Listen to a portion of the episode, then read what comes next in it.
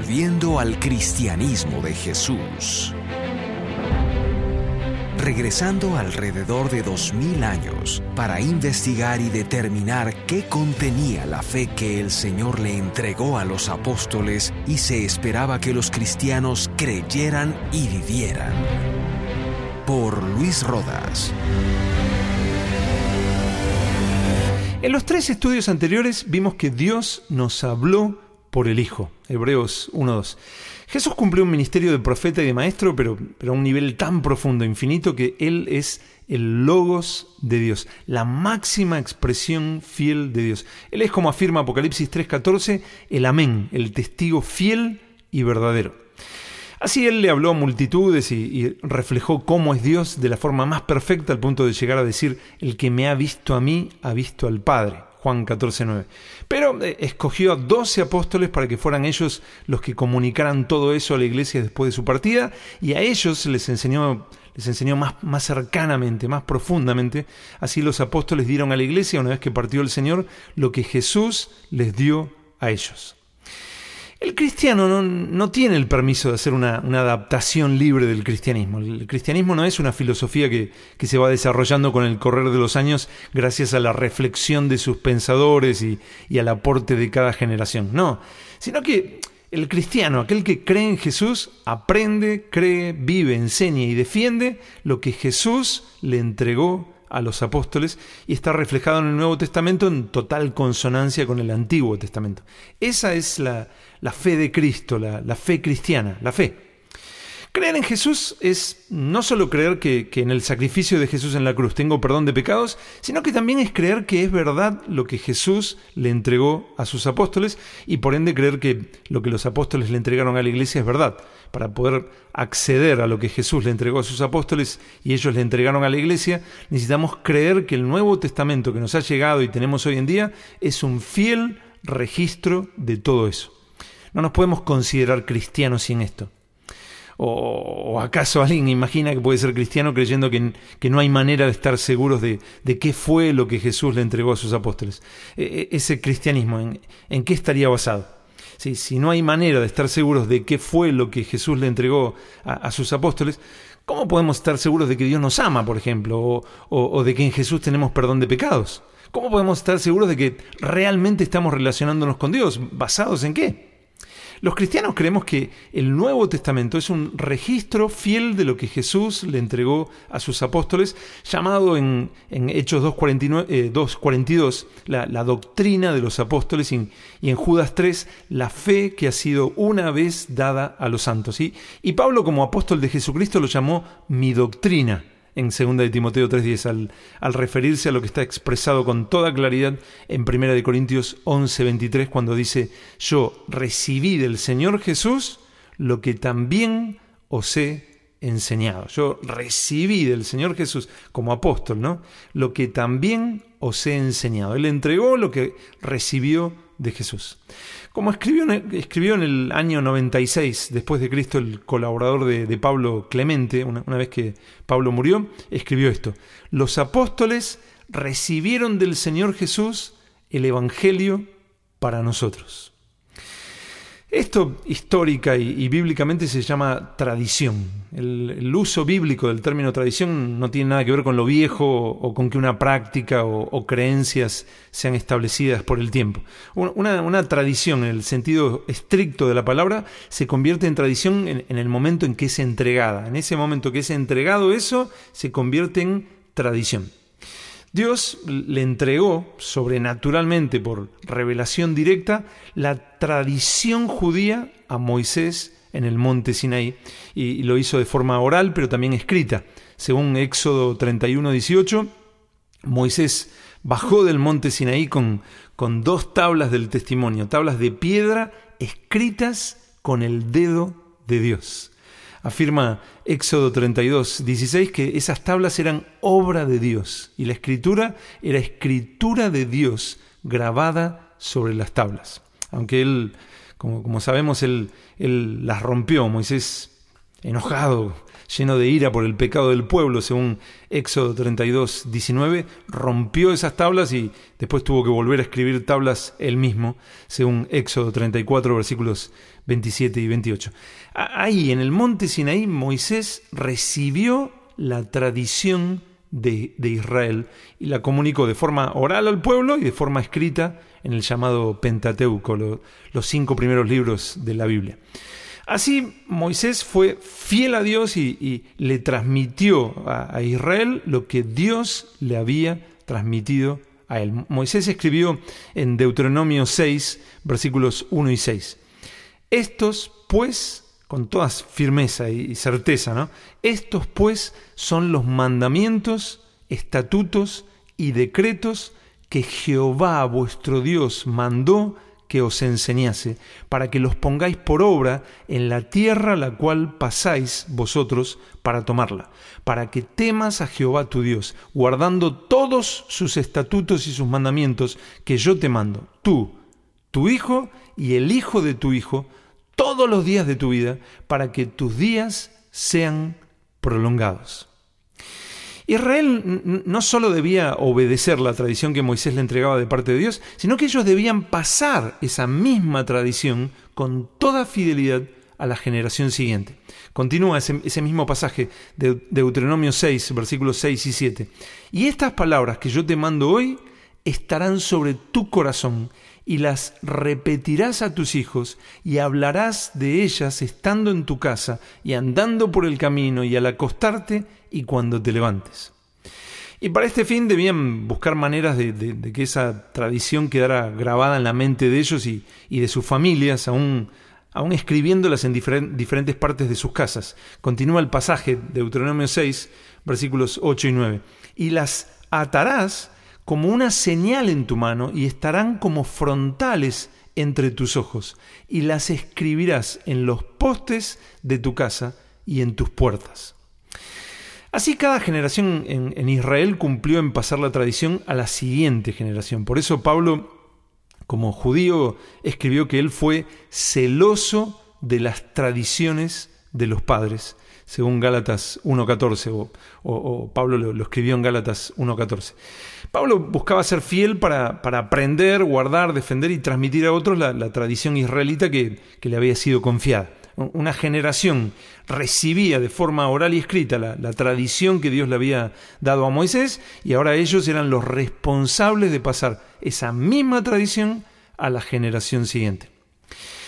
El gran, gran, gran desafío en esta forma de transmitir lo que Dios dio es que, por supuesto, depende de la fidelidad del que entrega la tradición. Si, si la forma en que Dios se revelara a cada generación fuera que, que se les aparece personalmente, Dios seguiría siendo fiel a sí mismo y la tradición seguiría estando intacta. Pero, pero Dios escogió revelarse a Moisés, en el caso de Israel, y que a partir de ahí cada generación transmitiera eso mismo, exactamente eso mismo que Dios le había dado a, Moisés. Esto involucra, sin duda, la, responsabilidad de, fidelidad de cada generación. Cuán fieles son para investigar la tradición dada a Moisés y cuán fieles son de vivirla y transmitirla. Dios le dio fielmente la tradición a Moisés, Moisés fue fiel en transmitir la, tradición exactamente al pueblo de Israel, Dios dijo de, de Moisés en números 12.7, mi siervo Moisés, que es fiel en toda mi casa. Pero con el tiempo se produjo la, tragedia. El, problema fueron las generaciones siguientes. Se, presentaron, se, presentaron, por lo menos tres problemas básicos. Primero, el, añadirle y quitarle a la tradición. Segundo, el desarrollo de una, interpretación de la tradición que encajaba con el deseo de, cada uno, con el pecado de cada uno, con lo que cada uno quería vivir. Y tercero, exigirle todo lo anterior a los demás como si fuera la, fiel tradición de Moisés. ¿no? El, tuerzo la, tradición y se la inculco a los demás y obligo a, los demás a que vivan eso que yo hice de la tradición eh, que Dios le dio a Moisés. Primero el, añadirle y quitarle a la tradición. Jesús Jesús acusó a, escribas y fariseos diciendo, habéis invalidado el mandamiento de Dios por vuestra tradición. Eso está en Mateo 15, 6. Con los años, a la tradición fiel de Moisés, Israel le había añadido un sinnúmero de cosas, como, como explicó Jesús unos versículos después, enseñando como doctrinas mandamientos de hombres. Mateo 15, 9. Le añadían cosas que eran, que eran nada más que una, pérdida de tiempo, enseñanzas que no servían para nada y, que para peor muchas de ellas terminaban invalidando lo que Dios había ordenado que tenían que hacer. así le, añadían y a la vez le quitaban, no, no eran añadidos neutrales, sino que eran sustituciones de desobediencia. Por eso Jesús los acusa. Habéis invalidado el mandamiento de Dios por vuestra tradición, por vuestra tradición. Segundo, formaban una interpretación de la tradición que que encajaba a la perfección con el deseo de, ellos. Jesús en el llamado Sermón del Monte, en Mateo 5, versículos del 21 al 48, confronta la interpretación liviana, aguada, adulterada de, la tradición de Moisés. Hablando del enojo, del adulterio, del divorcio, de, la verdad al hablar y del no matar, dice seis veces, oísteis que fue dicho, mas yo os digo. Él, no está negando la ley de Moisés, sino confrontando la, manera liviana en que los escribas y fariseos habían dado la tradición a esa generación. Por, esto, justo antes de repetir seis veces, oísteis que fue dicho, mas yo os digo, dice en Mateo 5:19, cualquiera que quebrante uno de estos mandamientos muy pequeños y así enseñe a los hombres, muy pequeño será llamado en el reino de los cielos. Tercero, no solo le, añadían y le quitaban a la tradición de Moisés, el punto uno, e interpretaban todo eso a su antojo, el punto dos, sino que toda esa distorsión de la tradición de Moisés se la imponían a los demás como si se tratara en realidad de un fiel traspaso de la tradición de Moisés. El, que no cumplía con lo que ellos decían que era la, tradición fiel era un pecador, era un, un transgresor. Mientras no se trataba en realidad de la tradición de Moisés, sino de de, añadidos que habían hecho unos y otros a su pleno antojo. Un ejemplo de, esto lo encontramos en Marcos 7. Marcos 7, versículos 1 y 2, dice que los fariseos y, algunos de los escribas, viendo a algunos de los discípulos de Jesús comer, comer pan sin lavarse las manos, los condenaban. Y explica Marcos en el versículo 3, en Marcos 7.3, porque los fariseos y todos los judíos, aferrándose a la tradición de los ancianos, si muchas veces no se lavan las manos, no comen. Eh, esto no, tenía una intención higiénica, sino que era, una tradición añadida con los años en la que la persona tenía que lavarse varias veces las manos antes de comer. ¿Formaba parte de la tradición que Dios le había dado a Moisés? No, pero si no lo hacías te condenaban como si en verdad hubiera formado parte de la tradición fiel. Jesús continuamente confrontó estas cosas como simples tradiciones añadidas por los hombres y por eso les contesta a, los escribas y fariseos, os aferráis a la tradición de los hombres. Marcos 7:8. Pero Jesús, no hay que confundir esto, eh, Jesús fue fiel, fue realmente fiel a la tradición de Moisés. él dijo, no penséis que he venido para abrogar la ley, para anular la ley. No penséis que he venido para abrogar la ley o los profetas. No he venido para abrogar, sino para cumplir. Mateo 5, 17. Pero esto es algo aún mayor en Jesús, algo glorioso en Jesús. Jesús no solo fue fiel a la tradición de Moisés, sino que como el profeta que, que había de venir, como como habla Deuteronomio 18, versículos del 15 al 19, como el maestro con suprema autoridad, Mateo 28 del 18 al 20, como, como el logos de Dios hecho carne, como vemos en Juan 1, versículos del 1 al 18, el, el amén, el testigo fiel y verdadero de, de Apocalipsis 3.14, Jesús entregó una nueva tradición y se la confió a sus doce apóstoles, los once que estuvieron con él en su ministerio terrenal, y a Pablo, a quien como el Señor resucitado le, enseñó directamente. Y si Moisés fue fiel a la casa de Dios, como leímos en números 12, 7, afirma Hebreos 3, versículos 2 y 3. Cristo Jesús, el cual es fiel al que le constituyó, como también lo fue Moisés en toda la casa de Dios, porque de tanto mayor gloria que Moisés es estimado digno este cuanto tiene mayor honra que la casa el que la hizo. Tremendo, ¿no? Jesús estableció fielmente la tradición cristiana, la tradición de Jesús. Como escribió Michael Bird, la tradición de Jesús es el cuerpo de tradición oral transmitida en la iglesia primitiva, cual registró las palabras de Jesús y las historias de Jesús. Y las palabras de Jesús y las historias de Jesús fueron el reflejo más perfecto de Dios hacia el hombre. Por esto Juan dijo, a Dios nadie le vio jamás, el unigénito Hijo que está en el seno del Padre, Él le ha dado a conocer. Juan 1.18.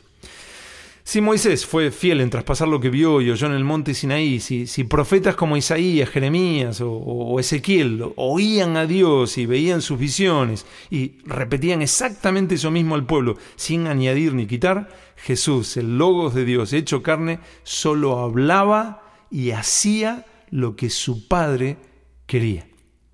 El Evangelio según Juan tiene una gran cantidad de frases de Jesús hablando exactamente de esto. Juan, 15, eh, Juan 5, 19 dice, todo lo que el Padre hace, también lo hace el Hijo igualmente. Juan 5:30, según oigo, Jesús hablando, según oigo, así juzgo, y mi juicio es verdadero, porque no busco mi voluntad, sino la voluntad del que me envió, la del Padre. Juan 7:16. Mi doctrina no es mía, sino de aquel que me envió. Juan 8:28. Según me enseñó el Padre, así hablo. Juan 8:38. Yo hablo lo que he visto cerca del Padre. Juan 12, versículos 49 y 50. No he hablado por mi propia cuenta. El Padre que me envió, Él me dio mandamiento de lo que he de decir y de lo que he de hablar. Lo que yo hablo, lo hablo como el Padre me lo ha dicho. Y Juan 14:10, las palabras que yo os hablo, no las hablo por mi propia cuenta, sino que el Padre que mora en mí, Él hace las obras. Si, por ejemplo, Dios le dijo a Jeremías, te, di por profeta a las naciones, dirás todo lo que te mande, he puesto mis palabras en tu boca, como, como vemos en Jeremías 1, versículos del 5 al 9, ¿cuánto más esto fue una, una realidad más pura, más, más perfecta en el Hijo de Dios. Podemos estar completamente seguros que la tradición de Jesús es el mensaje de Dios a los hombres. Y vuelvo a decir lo, que dije hace, un momento. El, uso bíblico del término tradición no, tiene nada que ver con lo viejo o con que una práctica o creencia sean establecidas por el tiempo. E, esta, esta tradición, en el sentido estricto de la palabra, se convierte en tradición en el momento en que es entregada. Los escritores del Nuevo Testamento utilizaron para referirse a esto la palabra griega parádosis. Parádosis. En el principio del Evangelio según Lucas tenemos un buen ejemplo de esto. Lucas comienza contando que los apóstoles le entregaron la parádosis, la, la tradición a la iglesia. Dice Lucas 1, versículos 1 y 2. Puesto que ya muchos han tratado de poner en orden la historia de las cosas que entre nosotros han sido ciertísimas, tal como nos lo enseñaron los que desde el principio lo vieron con sus ojos. Cuando habla de los que lo vieron con sus ojos se refiere a, los apóstoles. Como escribió K.H. Renstorff, ellos no eran propagandistas de su propia visión, sino que estaban al servicio de la causa de Jesús. Ellos eran testigos del Señor, como habla Hechos 1.8. Según Hechos 1.3, con pruebas indubitables, que no, que no, pueden dudarse, según el diccionario de, la Real Academia Española. Es así como Pedro le, le anuncia a, a, todo el Sanedrín, le dice, no podemos dejar de decir lo que hemos visto y oído. Hechos 4.20. Esto dicho ante un pueblo, el judío, que consideraba el, testimonio de dos o tres testigos como, como prueba certera ante un juicio, según Deuteronomio 17.6, 19.15 y Juan 8.17, y que era implacable ante el falso testimonio, como vemos en Deuteronomio 19, versículos del 15 al 21. Y tiempo después el apóstol Juan escribe, lo que hemos oído, lo que hemos visto con nuestros ojos, lo, que hemos contemplado y palparon nuestras manos y testificamos, eso os anunciamos. Primero de Juan 1, versículos del 1 al 3. Cuando Lucas en, Lucas 1.2 habla de los apóstoles y dice los que lo vieron con sus ojos, usa una expresión en griego eh, autoptes, de donde, deriva, de donde deriva nuestra palabra autopsia. Según A.T. Robertson, los escritores médicos la, empleaban con frecuencia. Es un término médico, teniendo Lucas mismo esta, esta profesión según Colosenses 4.14, que, que refleja el estudio exhaustivo hasta llegar a la realidad del hecho. Esto me, fascina. Lucas está diciendo que, que los apóstoles tuvieron el infinito privilegio de hacer un estudio exhaustivo hasta llegar a la realidad del hecho como, como un forense haciendo una autopsia acerca de Jesús y la parádosis que les entregó. Ellos lo presenciaron por tres años aprendiendo totalmente de cerca. No, no se trató de escuchar un, sermón una tarde, ni, ni, de un milagro en alguna enfermedad en sus vidas. E, ellos dedicaron tres años de sus vidas a, conocerle profundamente y recibir su enseñanza, preguntar y preguntar y preguntar y asimilando absolutamente todo. Y Jesús les dijo, bienaventurados los ojos que ven lo que vosotros veis. Porque os digo que muchos profetas y, reyes desearon ver lo que vosotros veis y no lo vieron, y oír lo que oís y no lo oyeron. Lucas 10, versículos 23 y 24. Jesús de alguna manera, de alguna les está diciendo que el haber presenciado el fin del diluvio, eh, o haber presenciado el mar rojo abrirse, los muros de Jericó caer, ver el fuego descender en el altar de Elías, o, que Daniel viera cómo lo tiraban a un foso con leones y, no le hicieran absolutamente nada, que todo eso no fue tan impresionante como lo que ellos, los apóstoles, están presenciando junto a él. Todos aquellos hombres de la historia desearon ver lo que ellos estaban viendo y oír lo que ellos estaban oyendo junto a Jesús. Es impresionante. Esto tan glorioso, una, vez que Jesús se fue, es lo que le transmitieron a la iglesia. Como explicó Atanasio, un pastor del, del, cuarto siglo, los apóstoles no lo oyeron de otros, sino que ellos mismos lo vieron y fueron servidores de la palabra y transmitieron las cosas que habían oído de Cristo. Lucas dice en Lucas 1.2 que, que estas cosas han sido ciertísimas y, los que desde el principio lo vieron con sus ojos nos lo enseñaron. Lucas en, en griego usa un derivado de parádosis cuando dice nos lo enseñaron. Para el tiempo en que Lucas escribe esto, los apóstoles le habían estado entregando oralmente y, ya también por escrito la, la la, tradición cristiana, a la iglesia, lo, que habían recibido del mismo Jesús. Dice, ya muchos han tratado de poner en orden la historia de las cosas que entre nosotros han sido ciertísimas, tal como nos lo enseñaron los que desde el principio lo vieron con sus ojos. Y Lucas explica que después de haber investigado con diligencia todas las cosas desde su origen, lo, dice literal en Lucas 1.3, él puede certificar con estas palabras las cosas que entre nosotros han sido ciertísimas. A.T. Robertson escribió sobre la palabra original en griego traducida como ciertísimas y, y dijo, aparecen ejemplos de esta palabra en los papiros para concluir un asunto legal o financiero de un modo total. gracias Señor. Lo, que tenemos es una conclusión de un modo total. Estas cosas han sido ciertísimas. Los cristianos creemos que Lucas hizo una investigación fiel de la tradición apostólica y su conclusión, estas cosas han sido ciertísimas, es absolutamente veraz, es absolutamente confiable, certera. Como escribió Clark Pinnock, el, corazón no puede deleitarse en lo que la mente rechaza como falso. El cristiano está muy, pero muy, muy, muy lejos de, la idea sin sentido de algunos que dicen, bueno, si creer eso te hace bien, bueno, me, alegro por ti. Como si, si, el creer en algo, aunque sea mentira, te, puede ayudar. El cristiano es un buscador y hallador de Cristo, por lo tanto, un buscador y hallador de la verdad misma como podemos ver en Mateo 13, versículos 45 y 46 y Juan 14, 6. Como dijo F.R. Vitti, el Espíritu Santo no, obra una fe ciega y sin fundamento en el corazón. El apóstol Pablo escribió con toda seguridad en, en 2 de Timoteo 1.12, yo sé a quién he creído. Aunque no vimos todo aquello, lo, investigamos, lo, analizamos, lo constatamos y por la fe afirmamos que los apóstoles vieron con sus ojos y oyeron con sus oídos a Jesús, lo transmitieron fielmente y confiamos en el veredicto de Lucas después de su investigación. Estas cosas han sido ciertísimas. Creemos que contamos con la parádosis de Jesús. Vamos a continuar en la quinta parte de este estudio hablando sobre, sobre la tradición de Jesús. Si necesitas más información, puedes visitar nuestra página web luisrodas.com.